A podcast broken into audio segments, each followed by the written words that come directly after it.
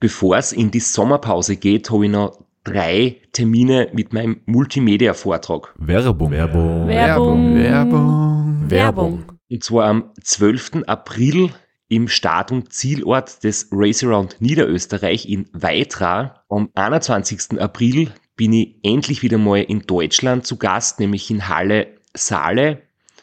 Und nach fünf Jahren Pause bin ich am 25.05. wieder in Kärnten. Und zwar in der Artbox in St. Gertraud bei Franschach. Es gibt ein paar Highlights vom Race Across America, Einblicke in meinen 24-Stunden-Rekord und natürlich ganz viel Anekdoten, teilweise auch sehr lustige, aus meinen beiden Teilnahmen beim Transcontinental Race. Wir haben sicher auch Zeit zum Plaudern, zum ein bisschen Fachsimpeln und gemeinsam einen schönen Abend zu genießen. Ihr findet alle Infos, alle Termine auf meiner Website auf www.christophstrasser.at. Dort gibt's auch die Links und die Möglichkeit, Tickets zu kaufen. Bis bald. Werbung. Werbung. Werbung. Werbung. Werbung Ende. Podcastwerkstatt. Herzlich willkommen bei Sitzfleisch. Dem Podcast über Langstreckenradsport, Etappen, Rundrennen und Marathons, der halt Überstunden schiebt.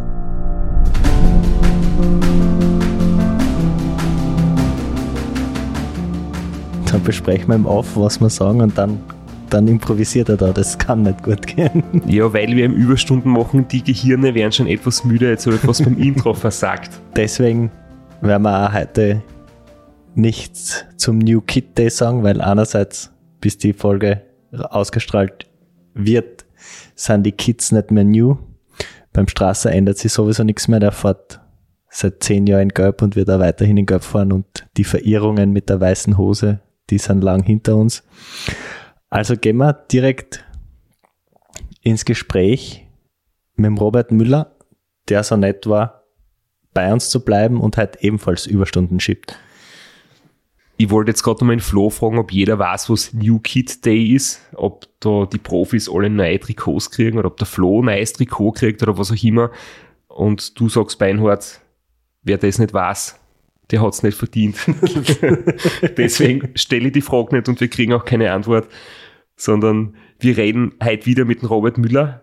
Nachdem wir jetzt die neuen oder alten Trikots nicht geklärt haben, möchte ich nochmal unseren Aufruf anbringen, nämlich du bist eingeladen, uns zu schreiben, was du auf der Langstrecke oder im Ultrasport bisher für Erfahrungen gemacht hast, welches Rennen du schon einmal gefinisht hast oder welches Abenteuer du schon erlebt hast, wie du dich darauf vorbereitet hast, weil der Flo und ich möchten nämlich mit Menschen reden, die Einsteiger sind, die sich erstmals an sowas herangewagt haben und versuchen rauszufinden, wie ihr das gemacht habt, die keine professionellen Möglichkeiten haben, ähm, sich auf sowas vorzubereiten. Und deswegen ein kurzes E-Mail an sitzfleisch.christophstrasser.at mit einer kurzen Vorstellung von euch und der Flo und ich melden uns dann bei euch und nehmen ein paar Episoden auf, wo wir einfach so aus dem Hobbybereich dann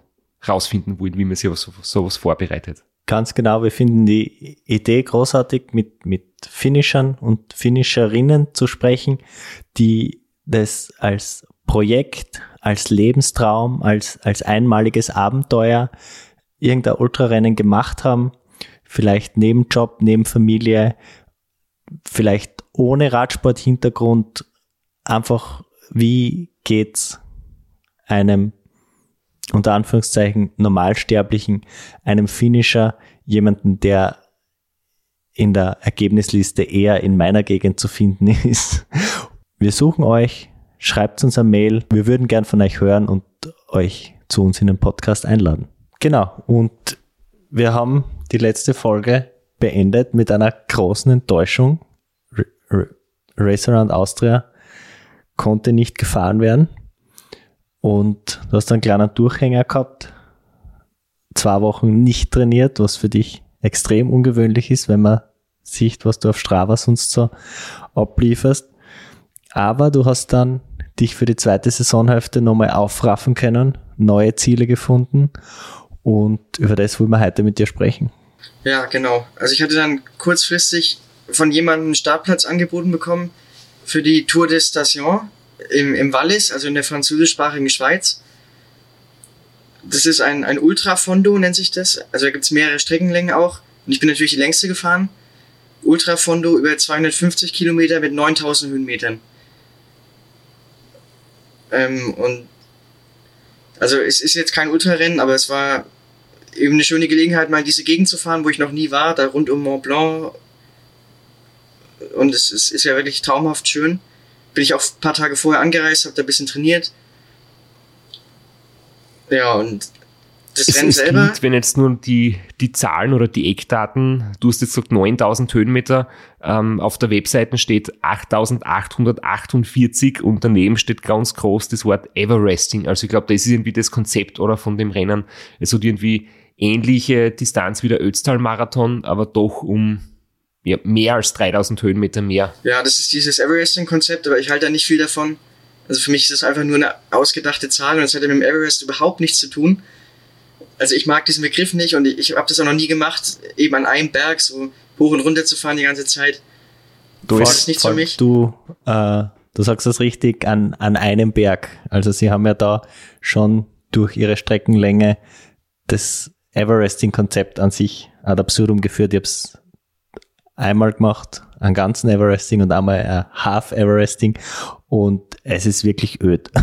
also immer nur am gleichen Berg oder teilweise die Leute, die es sehr schnell machen wollen, nur einen Abschnitt eines Berges oder nur ein, eine kurze Steilpassage, die mehrere hundert Male zu fahren. Und da gibt's noch ein Problem. Bei einer Neuvermessung des Mount Everest ist ja festgestellt worden, dass er um 30, 40 oder 50 Zentimeter jetzt höher ist, also dass sich das Himalaya-Gebirge an der Stelle ein bisschen gehoben hat. Und jetzt ist natürlich die Frage, ob alle Everesting-Versuche dadurch ungültig erklärt werden, weil er eigentlich ein halber Meter zu wenig gefahren ist.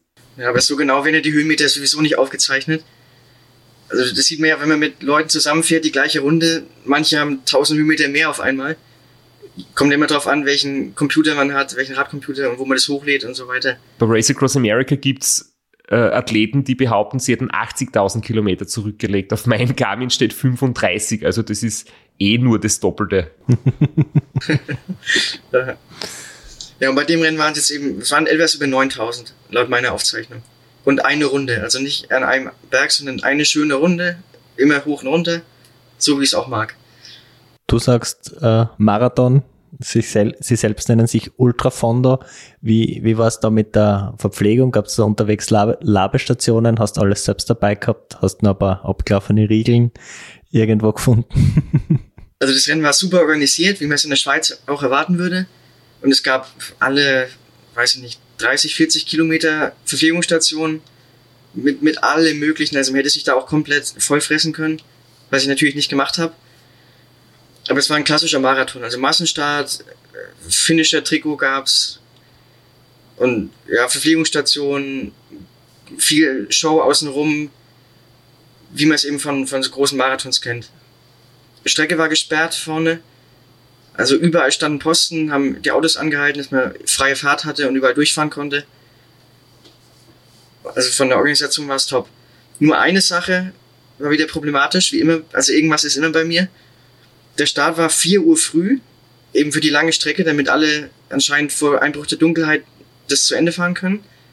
4 Uhr früh im Dunkeln.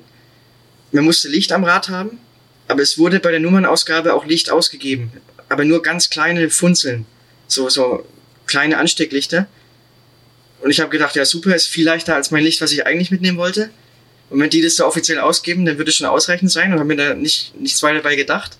Habe dieses Licht eben an den Lenker montiert. Und dann am Start habe ich gemerkt, es ist doch ganz schön dunkel. Also man sieht da nicht gerade viel. Aber andererseits habe ich mir auch gedacht, ich bin, also es war ein Massenstart mit 600 Leuten. Ich werde wahrscheinlich sowieso nie alleine fahren. Am Anfang zumindest, solange es dunkel ist. Und werde dann auch Licht haben durch die anderen. Und dann dürfte es eigentlich kein Problem sein. Zumal es auch am Anfang sofort erstmal 1000 Höhenmeter hochging. Wo man eh nicht schnell ist und auch mit wenig Licht eigentlich zurechtkommt. Und dann sind wir am Anfang auch wieder viel zu schnell für meinen Geschmack losgefahren. Die Spitzengruppe war dann so 20 Mann, da war ich dann noch dabei. und hing dann am Hinterrad von, von einem Fahrer, wo ich mir gedacht habe, irgendwie kommt er mir bekannt vor, so der Fahrstil und, und wie er so aussieht. Aber ich wusste nicht, woher. Und dann bin ich mal vorbeigefahren, habe ihm mal ins Gesicht geschaut und habe dann gesehen, es ist Alberto Contador. Der, und der hatte ja auch im Jahr davor den, da war gerade so ein Wettrennen im Gange, eben dieses Everesting. Wer hat da den, die schnellste Zeit? Und da war auch Contador kurzzeitig mal, hatte mal die schnellste Zeit. Und der ist dann eben auch da mitgefahren und ich mir gedacht, naja, wenn ich da am Hinterrad bei ihm bin, ist bestimmt kein schlechter Platz. Also er ist zwar nicht mehr ganz so austrainiert wie früher, ein paar Kilometer hat er schon drauf, aber er kann immer noch verdammt schnell berghoch fahren. Ich glaube, ähm, der Everesting-Rekord ist dem Contador bald wieder abgenommen worden, oder? Flo, war das, nachdem du antreten bist? Nein, ich bin vor dem Contador antreten, aber ich habe da nicht mitgespielt in der Liga, aber der Contador seiner hat nicht so lange gehalten, wie man es erwarten hätte können. Aber er hat es auch nur als PR-Stand gemacht für seine neue Radmarke. Aber man hat damals schon gesehen, dass er immer noch recht gut in Form ist. Also recht gut also er ist sehr gut in Form für Normalsterbliche und recht gut für einen ehemaligen Profi. Wie, wie war das, Robert, für dich? Ähm, ich meine, einerseits, du hast gesagt, 600 Teilnehmer waren, oder? Insgesamt war das quasi in also auf der, der Langstrecke. Ja, und die anderen Rennen, was wir letzte Episode besprochen haben, beim Race Around Niederösterreich sind so 60 bis 70 Teilnehmer circa, beim Race Across the Alps so um die 30 bis 40 und beim ähm, Ultracycling Dolomitica, wie viel waren dort? Also ich glaube, da gibt es auch verschiedene Streckenlängen. Ich glaube, Lang, Langstrecke unsupported auch nur so 10 Mann, 10 bis 15. Und auch dann mit Betreuern auch nochmal so 10. Also auch sehr überschaubares Feld. Ja, und jetzt wollte ich ihn fragen, wieso dann äh, das Gefühl wieder war, in so einem ganz großen ähm, Peloton quasi zu starten und vor allem, wie, wie speziell das ist, ähm, ja, mit Alberto Contador da gemeinsam zu fahren. Das ist ja doch äh, eigentlich ein Wahnsinn, oder? Mit so einem ehemaligen Tour de France-Sieger Rad an Rad unterwegs zu sein. Also ich bin ja früher immer diese Nachtourkriterien gefahren, nach der Tour de France, die Woche danach. Da bin ich immer so fünf, sechs Stück gefahren und bin da auch mit allen Tour de France-Fahrern schon Rennen gefahren. Also auch mit Jaron Thomas und, und Andy Schleck und den ganzen Helden. Also deswegen kenne ich das schon, mit solchen Leuten dann auch Rennen zu fahren. Und jetzt bei dem Rennen war da auch wieder speziell, also bei so einem Marathon stehen ja die ersten Teilnehmer, wenn 4 Uhr Start ist, da stehen um 2 Uhr früh die ersten schon an der Linie, wahrscheinlich. Und, und ich bin wieder so spät wie möglich, 10 Minuten vom Start erst gekommen und musste mich dann bei den 600 Mann erstmal ganz hinten anstellen. Weil das war so ein, so ein Startkorridor, abgesperrt mit Gittern, man ist nicht von vorne irgendwie rangekommen. Also musste ich von hinten mich anstellen, irgendwo zwischen 5 und 600.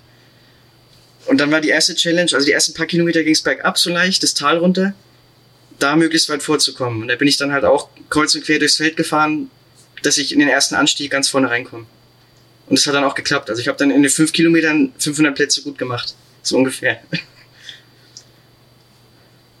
ja, aber das, das Gefühl war natürlich toll. Also macht schon Spaß, mit so vielen Leuten zusammenzufahren. Das hatte ich ja in den letzten zwei Jahren Corona-bedingt eben auch sehr selten. Und da habe ich mich schon drauf gefreut.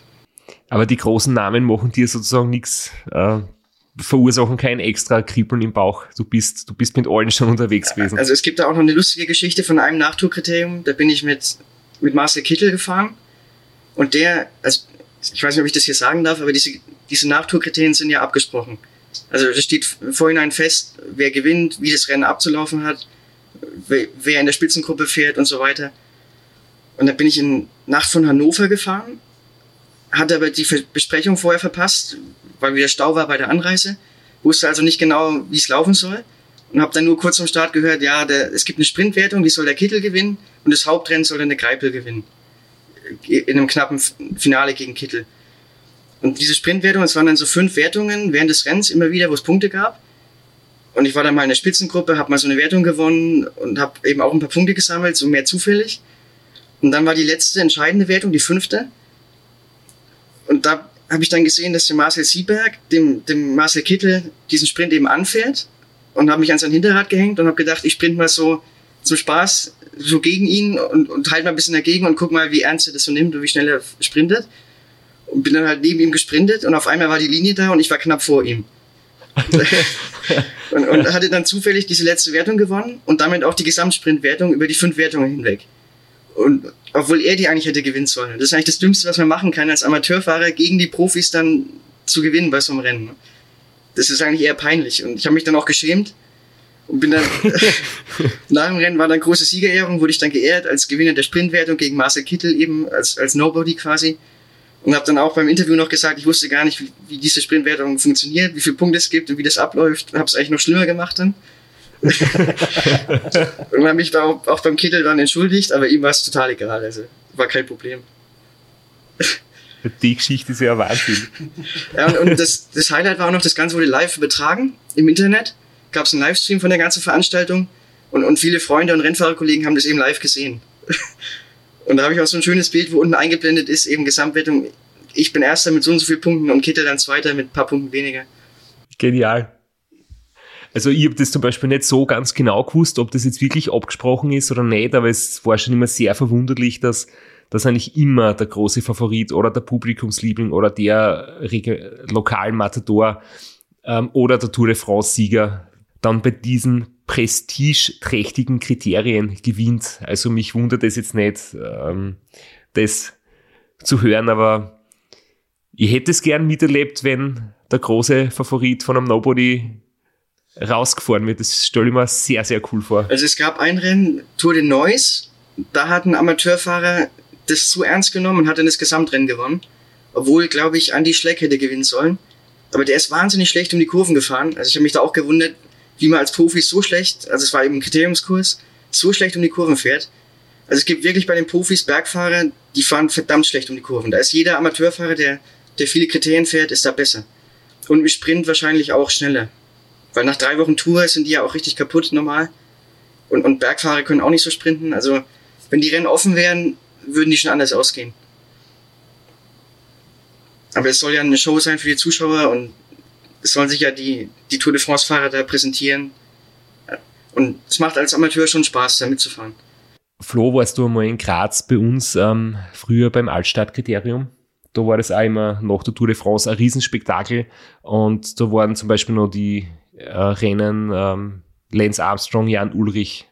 Habe ich, hab ich beide live gesehen und auch den Bernhard Kohl und komischerweise hat einmal der Lance Armstrong und einmal der Bernhard Kohl gewonnen. Aber ich glaube, die zwei waren nicht ganz sauber. Vielleicht haben sie deshalb das Altstadtkriterium in Graz gewonnen. Ja, das kann gut sein.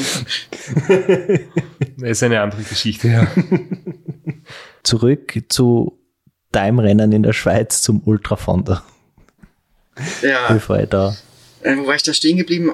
Ach ja, also der erste Berg bin ich da mit der 20-köpfigen Gruppe hochgefahren. Und das Tempo war mir eigentlich ein Tick zu schnell, wie immer am Anfang. Und ich kannte die Abfahrt auf der anderen Seite, da ging es dann auch über 1000 Höhenmeter runter, sehr technisch, kurvig, eng. Bin ich am Tag davor gefahren und wusste, dass ich da, wenn ich ein bisschen Risiko nehme, äh, Zeit gut machen kann, auf die meisten wahrscheinlich. Und habe dann oben kurz vor der Kuppe, so die letzten zwei Kilometer habe ich dann reißen lassen von der Spitzengruppe, weil ich eben dachte, in der Abfahrt komme ich da locker wieder ran. Also taktisch reißen lassen, wie ich das mal nenne obwohl es vielleicht noch irgendwie gehen würde, dann aber trotzdem eben sich abfallen zu lassen. Und dann war ich auf einmal ganz allein und habe dann gemerkt, mit dem Licht, ich sehe fast gar nichts. Also es war so dunkel, das Licht. Ich habe nur so schemenhaft die Straße erkannt. Und es ging ja noch, bis ich oben war, aber dann kam die Abfahrt und dann habe ich wirklich einfach nichts mehr gesehen. Und bin dann, musste die ganze Zeit bremsen, bin mit 30 vielleicht da runtergefahren und habe dann auch nach ein, zwei Kilometern einen Stein erwischt mit dem Vorderrad und einen Durchschlag gehabt. Das hat einen Schlag getan, Vorderreifen geplatzt, konnte ich gerade noch aussteuern, dass mir der nicht weggerutscht ist, dass ich nicht gestürzt bin. Ja, und dann stand ich erstmal da mit dem Platten, musste im Stockdunkeln meinen Schlauch wechseln, aufpumpen von Hand eben. Hab bestimmt 10 Minuten gebraucht. In der Zeit haben mich 100 Leute überholt, gefühlt. Also die ganze Zeit natürlich Fahrer vorbeigefahren in der Abfahrt. Da war die Motivation dann schon im Keller. Also habe ich gedacht, ich, am besten, ich drehe jetzt wieder um, fahre den Berg auf der anderen Seite wieder runter und leg mich wieder ins Auto und schlafe noch eine Runde. Aber habe ich dann natürlich doch nicht gemacht, bin dann weiter die Abfahrt runter, irgendwie runter. In der Zwischenzeit muss ja wohl schon hell geworden sein, wenn es zehn Minuten zum, zum Schlauchwechsel Es ist dann zum Glück so langsam hell geworden, aber wirklich viel gesehen habe ich immer noch nicht und bin da runtergeeiert und war heilfroh, als ich dann unten war. Und dann habe ich mir aber erstmal auch keinen Stress mehr gemacht. Dann war ich ja irgendwo mit, also eigentlich wollte ich ja in der Spitzengruppe dann wieder landen, am Ende der Abfahrt und mit denen dann weiterfahren. Und dann war ich aber irgendwo im Niemandsland, irgendwo jenseits von Platz 100 unterwegs. Bin dann auch nicht so schnell gefahren, eher gemütlich, weil ich die Motivation nicht so richtig hatte. Und, und gewusst habe, nach ganz vorne komme ich ja eh nicht mehr. Und habe dann die Landschaft genossen, habe mich verpflegt an der Verpflegungsstation, da auch mehrmals angehalten. Ja, und war, war sehr schön, hat alles gut funktioniert. Wetter war top, schön warm, sonnig. Das Wetter war bis dahin schön, oder? Das hat sich dann ja leider nicht so ganz bis zum Schluss durchgehalten, oder? Ja, also es war für den Abend war Gewitter angesagt, aber eben erst relativ spät abends. Und ich habe gedacht, ich schaffe es locker noch vor dem Gewitter ins Ziel zu kommen. Aber es ist schwül geworden. Also man hat schon gemerkt, dass, dass sich was zusammenbraut. Und ich habe dann auch äh, Alberto Contador habe ich dann auch nochmal getroffen unterwegs auf der Strecke, war dann auch ganz alleine unterwegs. Und ich habe ihn überholt und er hat mich dann angefeuert, Venga, Venga, vamos. Also sehr sympathisch war das. Und er hat dann später auch aufgegeben, habe ich äh, gehört. Also er war dann doch nicht so gut drauf an dem Tag. Ich bin eben weitergefahren, habe Leute überholt und habe dann gegen Ende, also nach 200 Kilometern, dann gesehen, dass sich eben doch Wolken aufbauen. Und der Schlussanstieg war Naturstraße, ungeteert. Ging so 10 Kilometer hoch auf den über 2000 Meter hohen äh, Col de la Croix de Coeur, heißt der, oberhalb von Verbier. Und das war eben der Schlussanstieg vom Rennen, oben dann Zielankunft. Und als ich unten reingefahren bin, hat es angefangen zu regnen. Das war erstmal noch kein Problem. Aber dann, umso höher ich gefahren bin, umso schlimmer ist das Wetter eben geworden. Starkes Gewitter, total zugezogen mit Wolken, Temperatursturz um 15 Grad mindestens. Also es ist dann richtig kalt geworden. Und an dem Schlussanstieg haben sich dann auch Fahrer von allen Strecken versammelt, also von den kürzeren Strecken und Staffelfahrer. Und die meisten haben sich irgendwo untergestellt im Wald oder da waren auch so kleine Hütten, wo sich Leute untergestellt haben.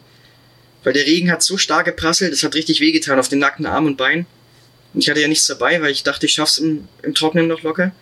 Also nur eine, eine dünne Weste hatte ich dabei. Ja, und habe mich dann hochgekämpft, bin dann eben bei grauslichem Wetter oben angekommen auf 2000, über 2000 Meter. Da war dann Ziel, bin 15. geworden, habe ich am Ende dann erfahren, was aber eigentlich egal war. Warum steht in der Ergebnisliste kein Roberto Muella, so wie damals äh, beim Ultracycling Dolomitica oder auch kein Robert Müller? Ja, weil ich den Startplatz eben kurzfristig von jemandem übernommen hatte und dann ging es nicht mehr umzumelden. Dann bin ich quasi unter anderem Namen gefahren. Von daher war es vielleicht auch gut, dass ich nicht, nicht in die Top 10 gefahren bin, weil es ja dann schon irgendwie komisch ist. Aber so war es dann relativ wurscht, ob jetzt mein Name steht oder nicht. Mir ging es da auch nur oder mehr ums Erlebnis bei dem Ganzen.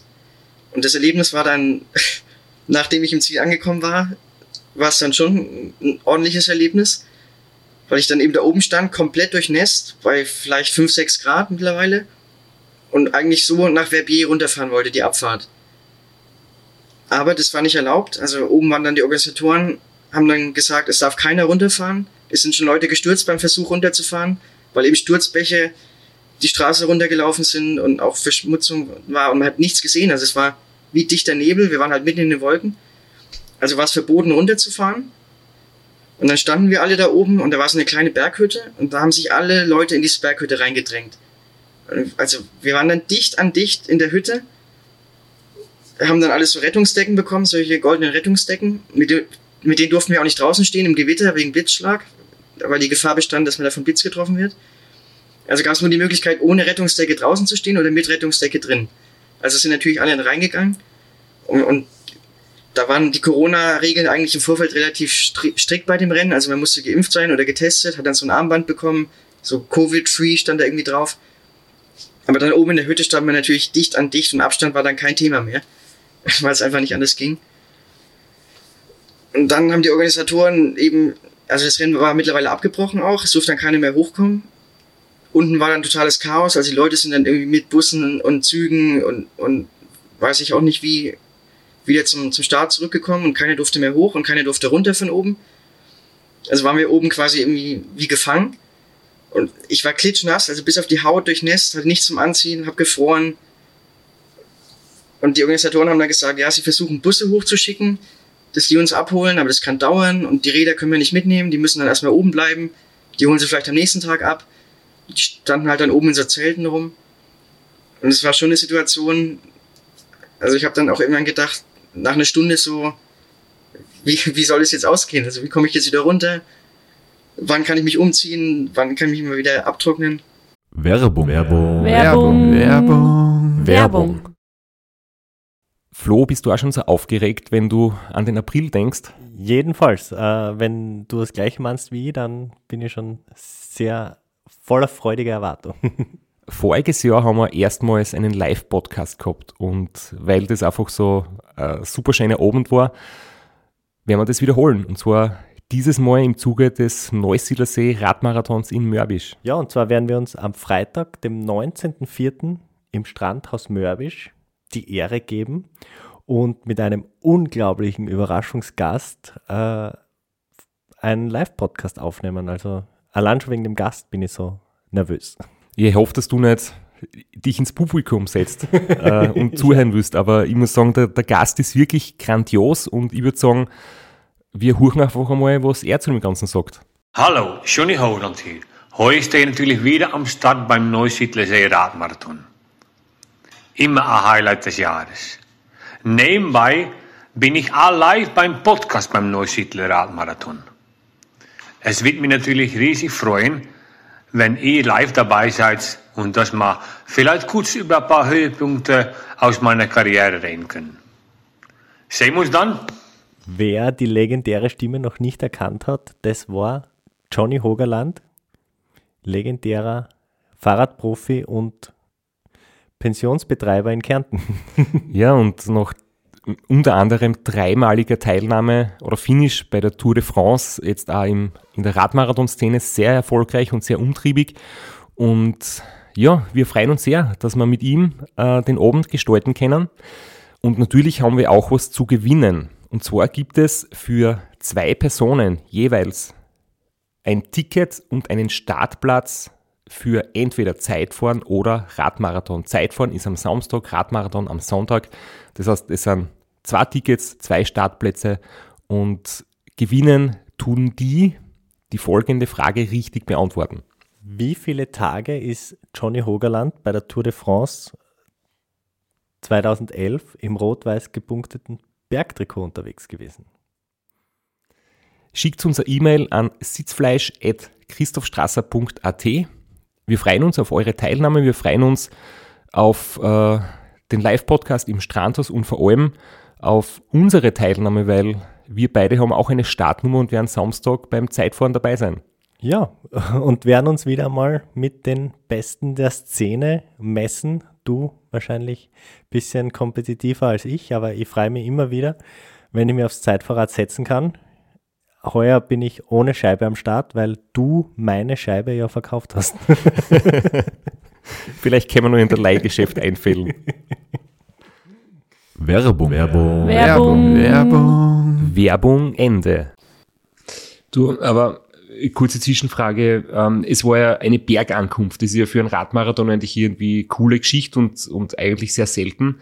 Ähm, war das, war Start und Ziel trotzdem irgendwie am gleichen Ort, also unten am Fuß des Berges war der Start, wo die ganzen Autos stehen oder irgendwer sein Zimmer gebucht hat oder war das ganz woanders? War das sozusagen ein großer Rundkurs? Ja, also es war ein großer Rundkurs und der Start war, in, war relativ weit unten, ich glaube so auf 800 Metern, in Le Chable heißt es. Dann Zielankunft eben auf 2200 Metern. Und dann die ganze Finisher Area war in Verbier. Das war dann so auf der Hälfte dazwischen. Also man hätte eigentlich nach der Zielankunft direkt da locker runterrollen können nach Verbier und da wäre dann alles gewesen, Zielbuffet und, und Medaillenvergabe und alles mögliche. Okay, weil ich wollte gerade fragen, ob es äh, zumindest was zu essen gegeben hat, wenn oben quasi das Ziel war, aber das war anscheinend nicht so, oder? Oben war wirklich nur Zielbogen und äh, oben hat es nicht Essen, Trinken gegeben, Verpflegung und irgendwie Zielumgebung, sondern das war dann weiter unten. Das heißt, oben war wirklich nichts da für euch. Getränke waren da, eben Zelte so, ja, für die Räder zum Abstellen, aber richtige Verpflegung nicht, die gab's unten dann. Und eigentlich hätte man einfach nur direkt nach der Zieleinfahrt, wäre man locker runtergerollt, nach Verbier und dann wäre da alles gewesen. Aber das war eben nicht möglich. Ja, aber die Veranstalter haben da alles gemacht, was ging und haben dann eben, nach eineinhalb Stunden kamen dann doch Busse. Da haben wir uns oben in die Busse gedrängt, die Räder eben stehen lassen, wurden mit Bussen nach Verbier gefahren, in diese Ziel, äh, Zielarea. Aber dann war das Problem, mein Auto stand ja noch ganz unten in Le Chable am Start. Und da ging der Bus dann, ist dann nicht weitergefahren. Und dann musste ich durch den ganzen Ort laufen, durch Verbier, im Regen, in der Kälte, barfuß, weil ich hatte nur Radschuhe, die habe ich dann ausgezogen, bin barfuß zur Seilbahn gefahren, äh, gelaufen, am, am anderen Ende des Ortes und mit der Seilbahn dann runter zum, zum Start, wo mein Auto stand. Und bin dann da irgendwie drei Stunden nach, nachdem ich oben angekommen war, drei Stunden lang, in, denen ich nass und verschwitzt war, dann am Auto wieder angekommen. Hatte natürlich auch keine Dusche, musste mich dann da irgendwie umziehen, erstmal aufwärmen. Wusste auch nicht, ob ich das Rad dann an dem Tag noch abholen kann oder erst am nächsten Tag und wie das alles ist. Also war ein bisschen chaotisch. Ich weiß gerade nicht, was für mich die schlimmere Vorstellung ist, so komplett durchnass und abgefroren irgendwo herumzustehen stundenlang oder nach so einer Wahnsinnsdistanz äh, nichts zu essen zu kriegen. Ich glaube, das wäre für mich der absolute Horror.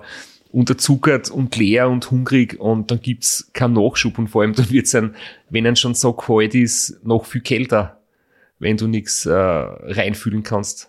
Ja, also es gab heiße Brühe oben, aber richtig zu essen gab's da nichts. Ne? Aber irgendwie, also bei mir war das jetzt nicht so das Problem. Ich habe dann erst unten gemerkt, dass ich richtig Hunger hab und habe mir dann schweren Herzens eine Pizza für 20 Schweizer Franken gekauft. Also eine kleine Pizza oder normale Pizza eben für 20 Franken. Die haben ja wahnsinnige Preise da in der Schweiz. Aber es ging da nicht anders. Das ist, das ist mir auch schon passiert. Ich habe ein Kebab für 25 Franken gegessen. Das war das teuerste bis jetzt und es war gar nicht mal so gut. ich wollte gerade sagen, das finde ich gar nicht so schlimm. Ich bin bei Zürich Zermatt einmal mitgefahren, also ein Radmarathon in der Schweiz, der, der recht viel Spaß gemacht hat. Und da war eben das Ziel in Zermatt oben, das ist am Fuße des Matterhorns. Ähm, richtig schöner Ort, aber mit viel Tourismus und sehr exklusiv. Und ich kann mich nicht mehr genau erinnern, aber dort war halt das Essen und der Espresso und so weiter echt wirklich nicht günstig. Und ich glaube, da hätte ich mir, wenn ich die Wahl gehabt hätte, für 20, ähm, für 20 Franken definitiv auch die Pizza gekauft. Das war so sicher nur ein Schnäppchen. Ja, das haben mir auch Leute gesagt, dass es noch relativ günstig ist eigentlich.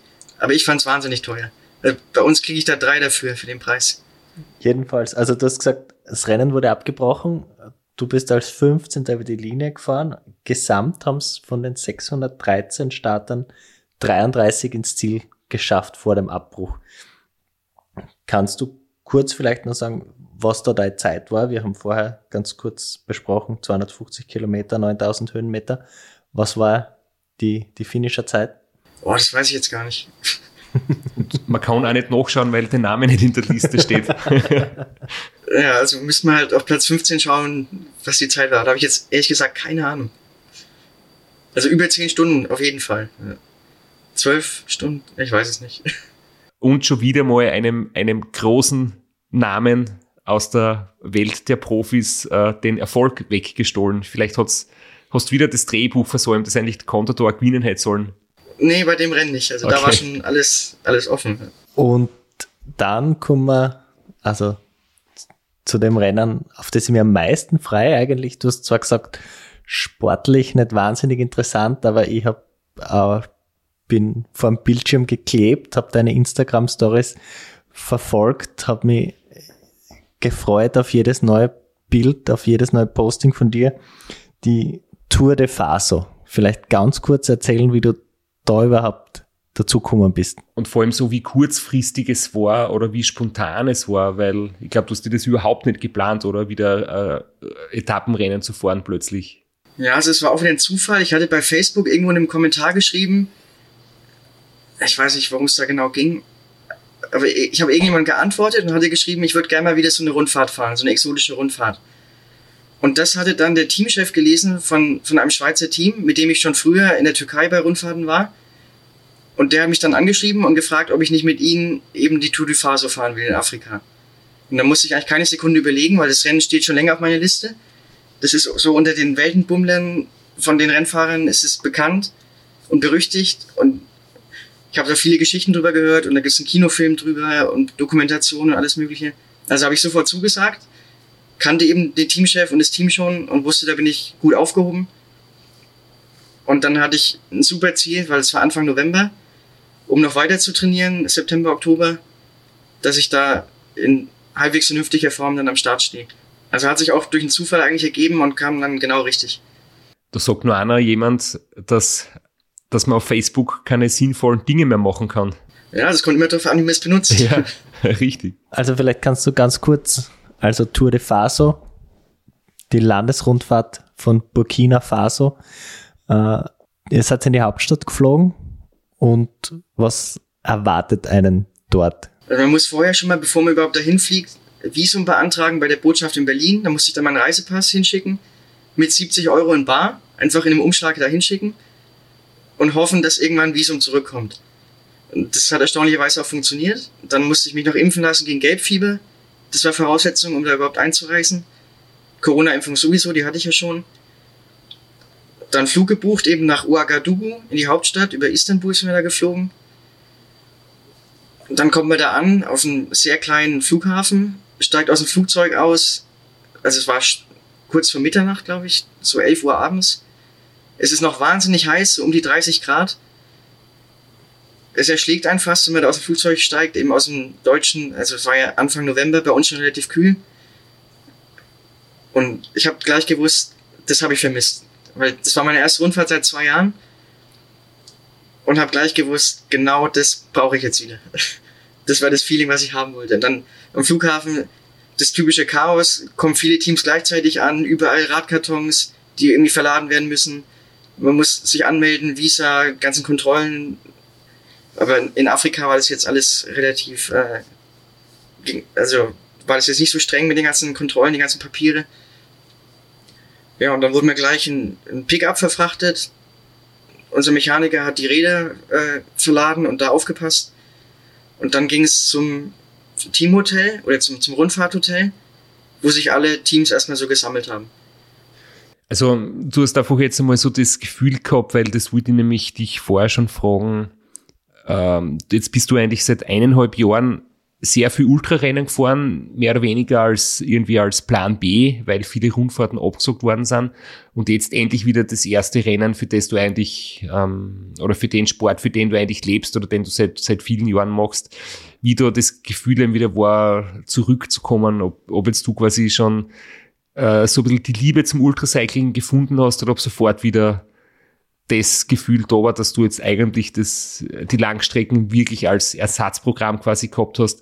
Und wenn es jetzt die Rundfahrten gibt und die Etappenrennen, ähm, dass du das dort sofort wieder zu Hause fühlst. Ja, also ich habe mich definitiv wieder zu Hause gefühlt. Weil bei den Ultrarennen stört mich auch immer die ganze Organisation im Vorfeld. Eben Betreuer suchen, die ganze Ausrüstung, Verpflegung. Man muss vorher so viel planen, organisieren und machen. Und da muss man einfach nur sich das Visum besorgen, Flug buchen, und sobald man am Flughafen ankommt vor Ort, ist für alles gesorgt. Also alles organisiert, alles bezahlt, Hotels, Verpflegung. Man muss sich da um nichts mehr kümmern. Ist also deutlich stressfreier in der Vorbereitung.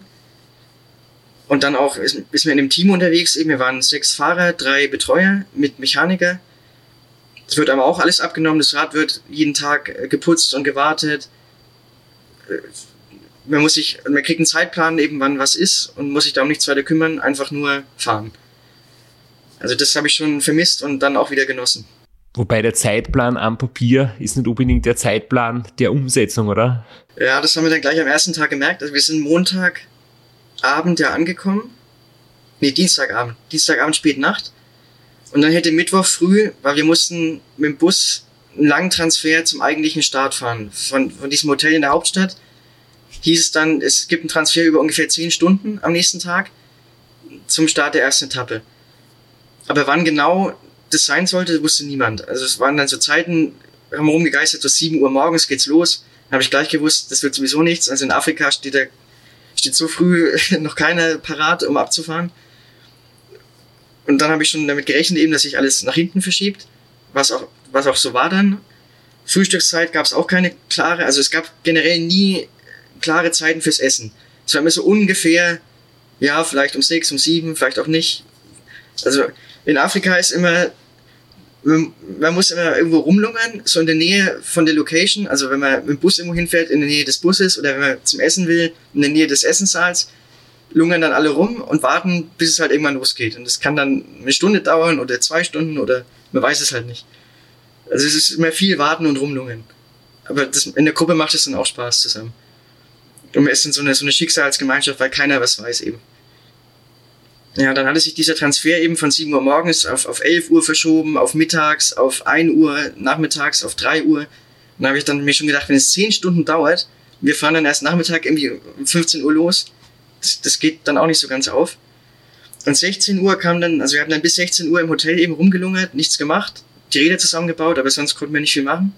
War kurz rausgegangen, aber draußen war es wahnsinnig heiß. Also war im Hotel sich aufhalten schon besser. Und 16 Uhr kam dann die Nachricht, der Transfer ist erst am nächsten Tag. Also hatten wir den ganzen Tag umsonst gewartet. Ich wollte mich auch gerade fragen, ob du zumindest eine Runde Radfahren gehen kannst äh, oder ob das jederzeit passieren kann, dass dann der Bus kommt und du versäumst ihn. Das heißt, du musst eigentlich permanent warten, oder? Weil irgendwie denke ich mir, äh, Beine vertreten, Beine locker fahren wäre schon angenehmer, als nur rumzusitzen. Und auch vom, du verlierst dir den Trainingsrhythmus, wenn du dich nicht bewegst. Auf jeden Fall. Also ich habe mir auch gedacht, in der Zeit hätte man locker mal zwei Stunden fahren können, wenn man es vorher gewusst hätte, aber man, man weiß es halt nicht vorher. Aber als 16 Uhr die Ab Absage kam, war noch genug Zeit, um nochmal eineinhalb Stunden zu fahren auf dem Rad. Das war dann die, meine erste Fahrt in Afrika. Ich war noch nie in Afrika vorher. Und dann haben wir uns da einen Weg rausgebahnt aus der Hauptstadt, wollten eben ein bisschen rausfahren. Und dann haben wir so zwei, drei Straßen probiert, die alle irgendwann aufgehört haben und in, in Sand- und Schottepisten übergegangen sind, weil das sind nur die Hauptstraßen asphaltiert. Die ganzen Nebenstraßen sind nicht geteert. Und die Eindrücke, die wir dann hatten, das ist natürlich Wahnsinn. Also, äh, Burkina Faso ist eines der ärmsten Länder der Welt. Ich glaube, es gibt so einen, so einen Wohlstandsindex der Länder. Da ist Deutschland irgendwie auf Platz 6. Burkina Faso ist 182, also ungefähr Platz 6 von hinten. Das heißt, der Kontrast, der könnte kaum größer sein. Und das war auch das Reizvolle, warum ich da unbedingt hin wollte. Also eine ganz andere Welt, eine ganz andere Lebensrealität als bei uns. Und das mal zu sehen mit eigenen Augen und da mittendrin zu sein halt auch. Im Verkehr und unter den Leuten, weil da fahren ja viele Leute Rad. Also man ist da als Radfahrer nichts Besonderes. Zwar fahren die wenigsten dem Rennrad, aber gibt es auch. Es gibt ja einheimische Profis da und Teams. Aber im Alltag fahren eben sehr viele Leute Rad. Und dann war, deswegen war die erste Ausfahrt, war schon sehr spannend, sehr viele Eindrücke. Wie ist das Gefühl, ähm, sich äh, dort einfach zu bewegen? Ähm, also ich denke mal zum Beispiel, ich würde mich da vielleicht gar nicht unbedingt gut fühlen, irgendwie, weil man fühlt sich dann vielleicht ähm, privilegiert oder ähm, hat ein schlechtes Gewissen, wenn rundherum halt Menschen einfach leben, die wesentlich ärmer dran sind und die einfach eine schwierige Situation im Leben erwischt haben, für das niemand was dafür kann. Ähm, ist es dann trotzdem so, dass du es genießen kannst? Ja, also ich kann es genießen. Ich weiß natürlich, dass die mich mit wahrscheinlich mit anderen Augen sehen und, und dass das schon problematisch ist, so als, als Europäer da einfach hinzukommen und, und dann da mit so einem teuren Rad rumzufahren und, und alles zu haben und da immer an Leuten vorbeizufahren, die, die gar nichts haben. Aber ich will das ja erleben. Also ich will diesen Kontrast sehen und ich will das erleben. Und eine andere Möglichkeit gibt's halt nicht, als selber hinzufahren. Und als Radsportler, also Radsport ist dort Nationalsport. Die Rundfahrt gibt's seit über 30 Jahren. Also die Leute wissen auch schon, dass wir Rennfahrer sind und warum wir da sind und, und freuen sich auch und haben uns teilweise dann beim Training schon zugejubelt. Beim Rennen natürlich noch viel mehr. Also ich kann es schon genießen. Ja. Vielleicht kannst du ein bisschen was äh, vom, vom Rennen erzählen. Es ist ein Etappenrennen, eine, eine Landesrundfahrt mit, mit großer Tradition. Wie, wie ist das abgelaufen? Also vielleicht ganz kurz, äh, wie viele Etappen waren es, wie lang waren die Etappen und wie, wie war das sportliche Niveau? Also es waren zehn Etappen am Stück, ohne Ruhetag, mit einem Teamzeitfahren über, ich glaube, 30 Kilometer. Insgesamt 1200 Kilometer und die längste Etappe war so 180. Die meisten waren so 120, 140 rum in dem Dreh. Die Besonderheit da ist, dass es ganz flach ist. Also es gibt keine Berge, topf eben. Es geht sehr viel geradeaus, es gibt kaum Kurven. Also wir sind teilweise 120 Kilometer geradeaus gefahren einfach. Wir waren quasi ab dem Start auf der Zielgeraden, weil es keine Kurven gab. Ja, und die, die Rundfahrt gilt so als Tour de France Afrikas. Die wurde auch mal von der ASO organisiert, eben von der Organisation, die auch die Tour organisiert. Und die Mischung, also es waren 15 Teams und so die Hälfte afrikanische oder vielleicht 10 afrikanische Teams, 5 europäische. Also Belgier waren am Start, Holländer, die sind auch immer bei solchen Rennen. Ein deutsches Team, eben ich mit dem Schweizer Team. französisches Team ist komischerweise nicht gekommen. Und es, es ist dann schon so, naja, Zweikampf will ich jetzt nicht sagen, aber so ein bisschen so Europäer gegen Afrikaner manchmal. Weil die, die Mentalität ja bei den Europäern, bei den Rennfahrern, also Belgier, Holländer, Deutsche, ist ja so ungefähr gleich, wie man Rennen fährt, taktisch und wie man das so angeht. Und bei den Afrikanern eben anders. Die haben andere Vorstellungen, wie das so läuft. Und das ist dann schon sehr interessant, im Rennen dann die Taktiken zu sehen oder auch die Materialunterschiede. Natürlich haben die einheimischen Fahrer keinen Zugang zu solchem guten Material, wie wir es haben. Also ich habe auch extra mein ältestes Rad mitgenommen.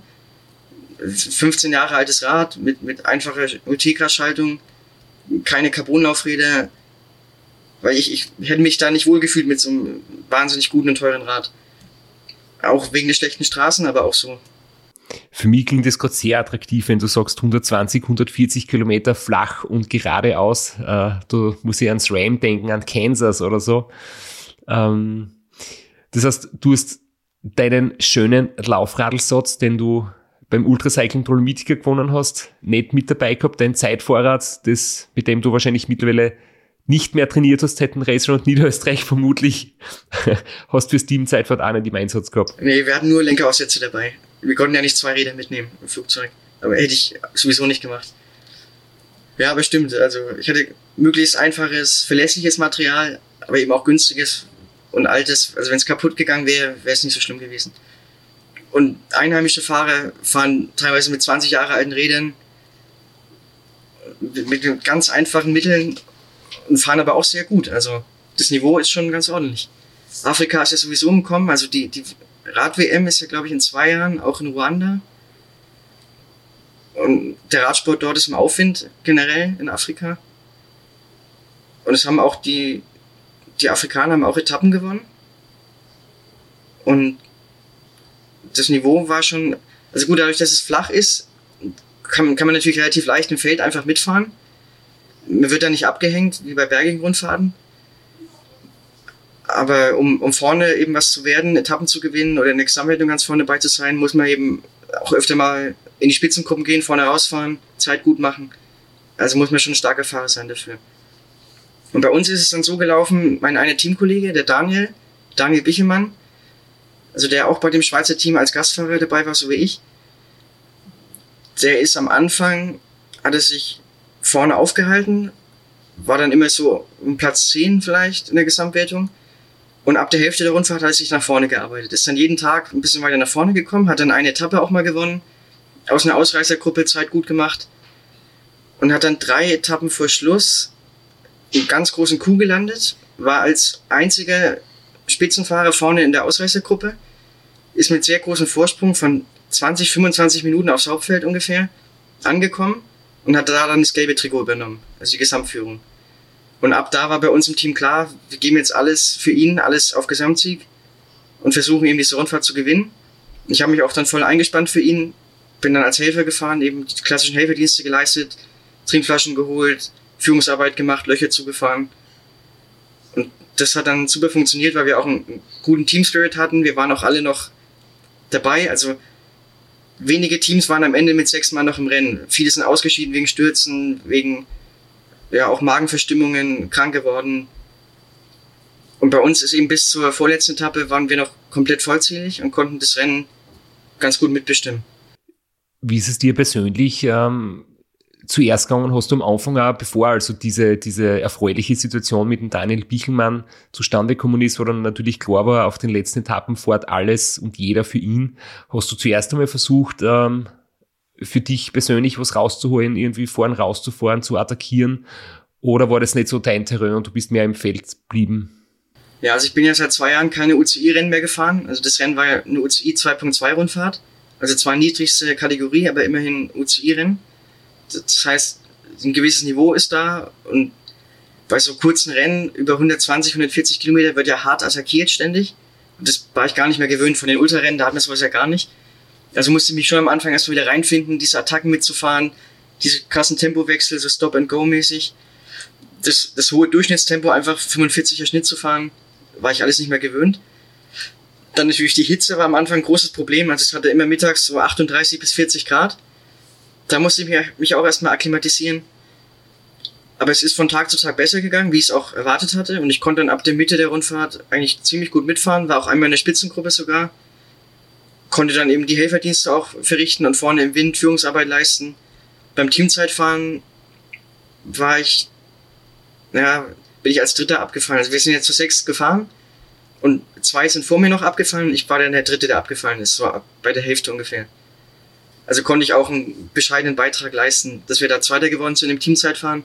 Wie war das vom Spaßfaktor her? Äh, Zeitfahren deine große Stärke? ja, ich hatte natürlich, also ganz am Anfang, bevor der Rundfahrt, äh, vor der Rundfahrt hatte ich da nicht so Lust drauf aufs Teamzeitfahren. Aber in der Rundfahrt selber dann, dadurch, dass wir uns als Team so gut gefunden hatten, die Stimmung so gut war, wir vorne dabei waren und der Daniel uns gut eingestellt hatte, war ich dann schon motiviert. Haben wir dann sogar so Aerosocken angezogen, die ich mir ausgeborgt hatte von Teamkollegen. Wie hoch? Also, ja, schon, also für meinen Geschmack viel zu hoch. schon so bis zur Hälfte von der Wade. Aber meine Teamkollegen haben gesagt, ich muss da alles mitmachen. Habe ich dann auch gemacht. Lenkeraufsatz drauf und so wie es die UCI vorschreibt eigentlich, oder? Weil das darf genau zwischen ähm, Sprunggelenk und Kniegelenk genau 50 Prozent dürfen oder dürfen bedeckt sein mit den Socken. Ja, also so genau hat der UCI-Kommissar da nicht hingeschaut. Aber ich habe dann also schon alle Register gezogen, um da möglichst gut mitzufahren. Ja, und, und sonst, also im Rennen selber, die Fahrweise war eigentlich ganz angenehm. Also es war nicht so stressig, wie ich gedacht hatte. Das Feld war auch nicht so groß, also 80 Mann von Tag zu Tag kleiner geworden natürlich. Darf ich noch mal kurz, Entschuldigung, darf ich noch mal kurz nachfragen ähm, zum Mannschaftszeitfahren generell, weil das ist etwas, ich glaube, das passiert sehr selten, dass man die Chance hat, beim Mannschaftszeitfahren mit dabei zu sein. Es ist generell Zeitfahren schon eher äh, Disziplin, das es nicht so oft gibt. Auch im Hobbybereich ist es nicht so einfach, gute Zeitfahren zu finden. Ähm, King of the Lake ist bald ausverkauft und ansonsten gibt's nur kurze Strecken. Und ich bin tatsächlich in meiner langen Zeit zweimal am Mannschaftszeitfahren mitgefahren und muss sagen, das waren eigentlich immer die allerhärtesten Momente, weil das, was man eben, wenn man es selbst noch nicht erlebt hat, vielleicht unterschätzt, man ist zwar zu viert, aber alle vier schießen sich komplett ab. Oder man ist zu dritt oder zu fünf, das ist natürlich alles möglich. Ähm, Im Einzelzeitfahren hast du natürlich keinen Windschatten, du fährst komplett alleine, aber du fährst immer irgendwie an deinem Limit, an deiner Schwelle ziemlich konstant dahin. Und beim Mannschaftszeitfahren bist du vorn, fährst über dem Limit, gibst alles und dann kommt der trügerische Moment, wo man glaubt, man lässt locker, lässt die noch hinten fallen, ordnet sich hinten ein. Aber ich weiß nicht, ob du das bestätigen kannst. Für mich war das der härteste Moment weil beim Zurückfallen darf man nicht komplett locker lassen. Da gibt man nur ein paar Prozent weniger Leistung, weil sonst findet man hinten nicht mehr den Anschluss. Und dann hinten sich wieder einzuordnen, ist der allerhärteste Moment, weil du bist du schon so blau, musst du mal das Letzte rausholen, damit du hinten Anschluss findest. Und dann hast du eigentlich nur ganz kurz Zeit, ein Wechsel eigentlich nur Zeit und du bist dann schon wieder vorne. Also ich kann sagen, das macht am allerwenigsten Spaß von allen Disziplinen, die ich kenne. Ja, ganz genau so ist es mir auch gegangen. Ich wusste vorher auch, dass es so ist, dass eben der Moment, hinten wieder reinzukommen in Windschatten, der schwerste ist und das härteste. Und wenn man aus der Führung geht, will man natürlich erstmal kurz die Beine hängen lassen oder mal einen Tritt weniger machen. Aber das darf man halt auf keinen Fall machen. Man darf nur ganz bisschen weniger äh, Druck geben, dass man nicht zu langsam wird. Sonst muss man hinten wieder richtig antreten und richtigen Sprint fahren, um reinzukommen. Und das habe ich auch irgendwann nicht mehr geschafft. Also bin ich eben aus der Führung raus, war völlig fertig und habe es hinten nicht mehr geschafft reinzukommen und dann war ich weg. Dann war Feierabend. Das war, glaube ich, so zehn Kilometer vom Ziel.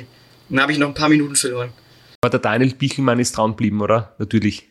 Ja, also die sind dann zu dritt eben auf, auf Platz zwei gefahren. Marokko hat gewonnen mit, glaube ich, 20 Sekunden vor uns.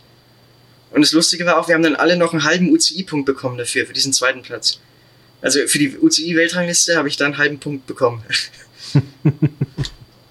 Wusste ich auch nicht, dass es so halbe Punkte überhaupt gibt. Waren die ganzen 1200 Kilometer auf geteerten Straßen, wie man in Deutschland sagt, bei uns würde man sagen asphaltiert, oder waren da auch Schotter oder Neudeutsch Gravel-Passagen dabei?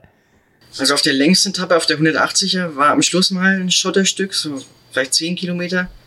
Und zwischendurch mal höchstens bei Baustellen so kurze Stücken, aber das meiste war schon Asphalt teilweise aber sehr schlecht, also wahnsinnig rauer Asphalt, von Schlaglöchern übersät.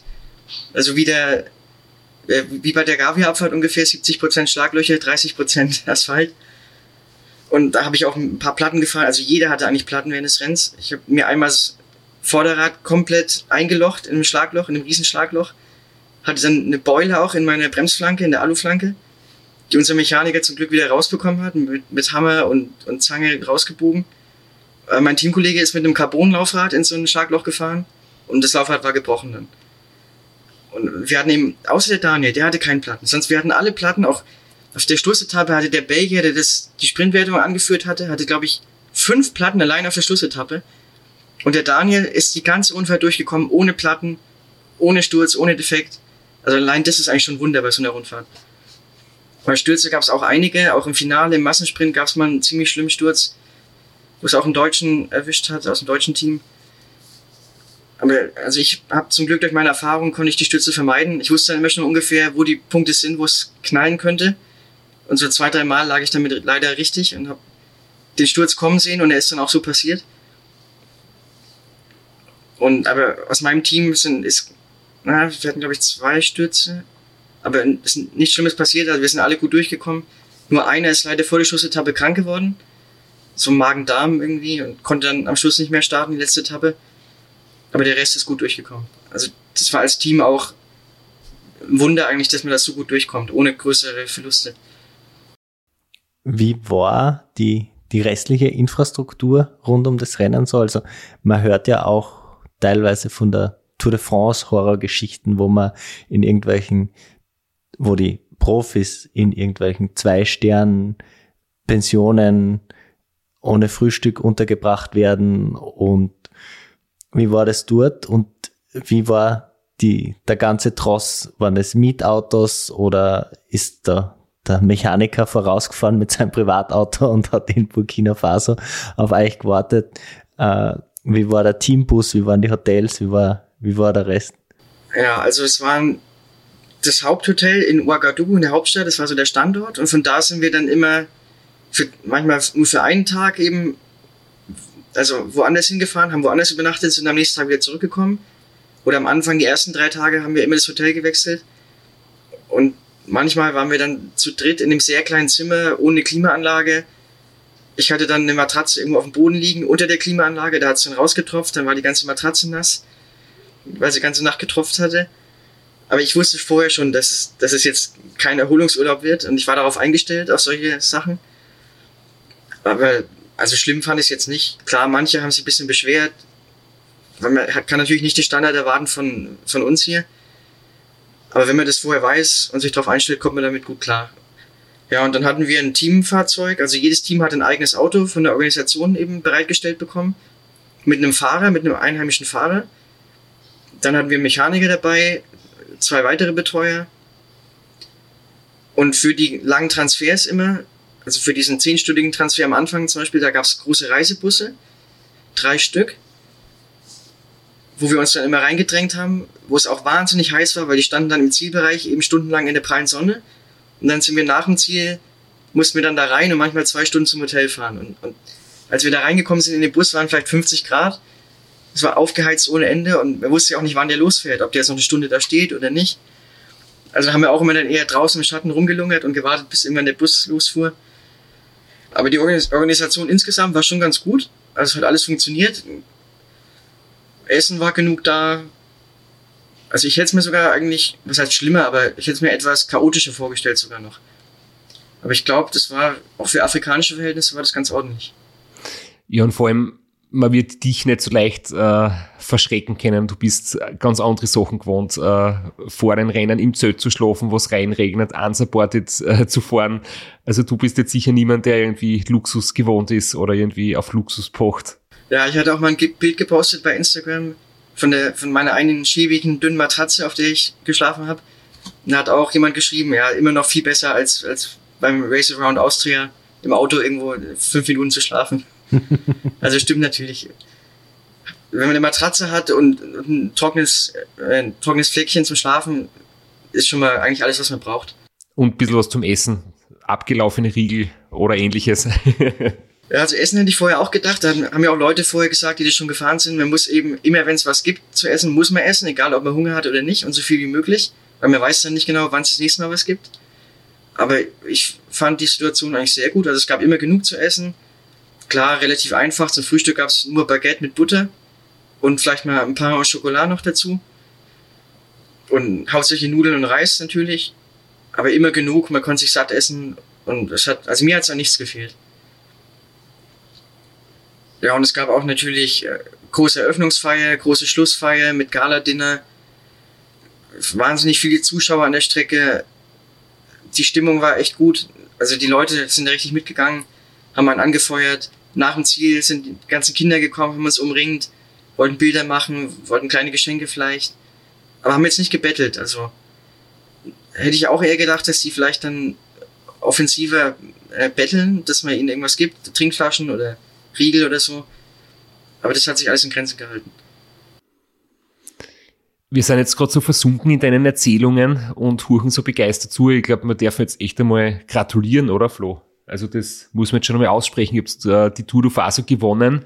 Ähm, du hast wichtiger Anteil, dass äh, dein Teamkollege ähm, das gelbe Trikot gewonnen hat. Gibt es dort ein gelbes Trikot oder hat das eine andere Farbe gehabt für einen Gesamtsieger? Nee, das gab das klassische gelbe Trikot. Ein schönes Trikot, ja.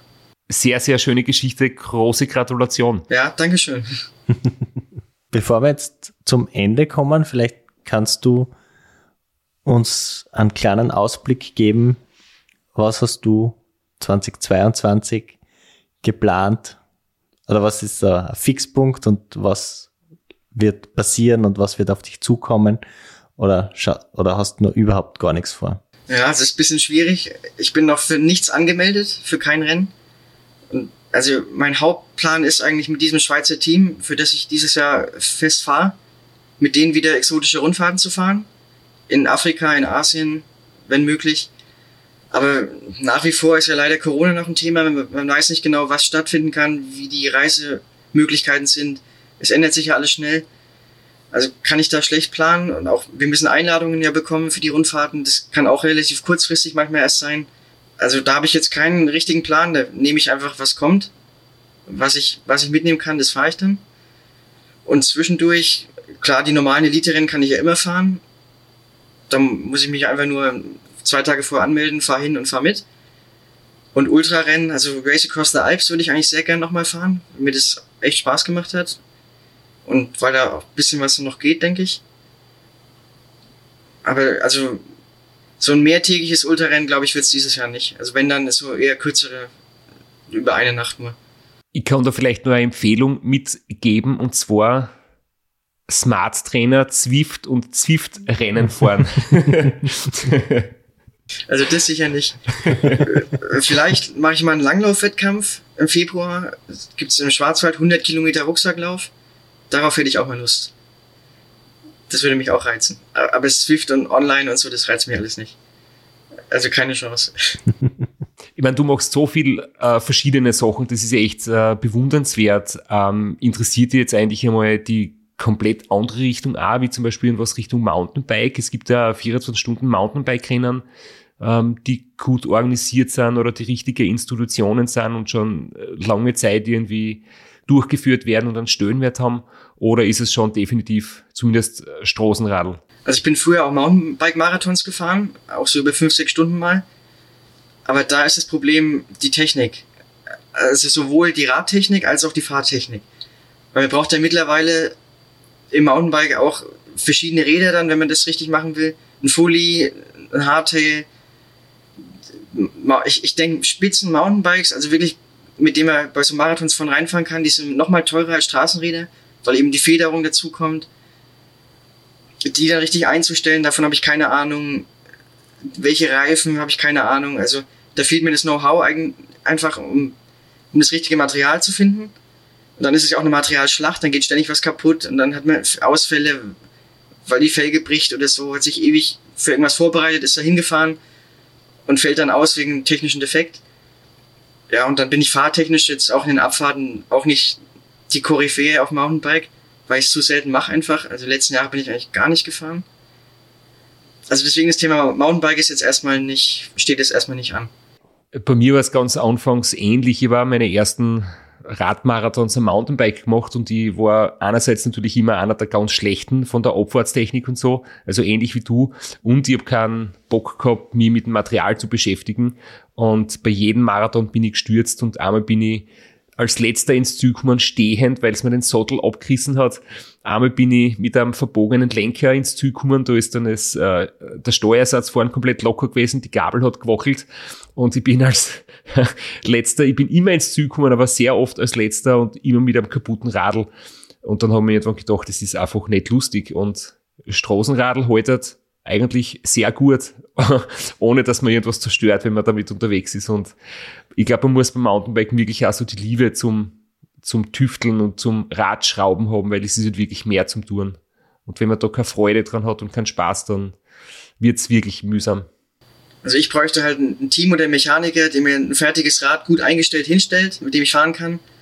Aber weil ich das nicht habe und auch nicht bekommen werde, sehe ich da keine große Chance für mich. Danke für das Gespräch, danke für die spannenden Einblicke und Ausblicke und schauen wir mal, wie sie deine Exotenradsaison entwickelt und vielleicht sehen wir die doch noch bei dem ein oder anderen Ultrarennen, spätestens bei der Revanche beim Ratter. Schauen wir mal, der Lukas Kinreich hat ja auch was vorgenommen fürs Ratter. Vielleicht, man weiß es nicht. ja, also danke für die Einladung. Hat mich gefreut. Mir würde es auch sehr freuen, wenn wir uns wieder mal treffen beim Rennen, wenn wir, ähm, ich will gar nicht sagen gegeneinander, vielleicht miteinander oder, oder nebeneinander ein Rennen fahren. Und ja, ich habe meine Pläne auch noch nicht fixiert für diese Saison. Ähm, bin auch noch am überlegen, was es dann definitiv werden wird, welche Wettkämpfe. Und ich wünsche da auch noch viel sturzfreie Trainingskilometer im Winter, auch wenn es sportlich um die Kurven fährst oder mit Langlaufski die Pisten abfährst. Und ja, alles Gute und hoffentlich bis bald. Ja, danke. Bis bald. Ciao. Danke. Ciao.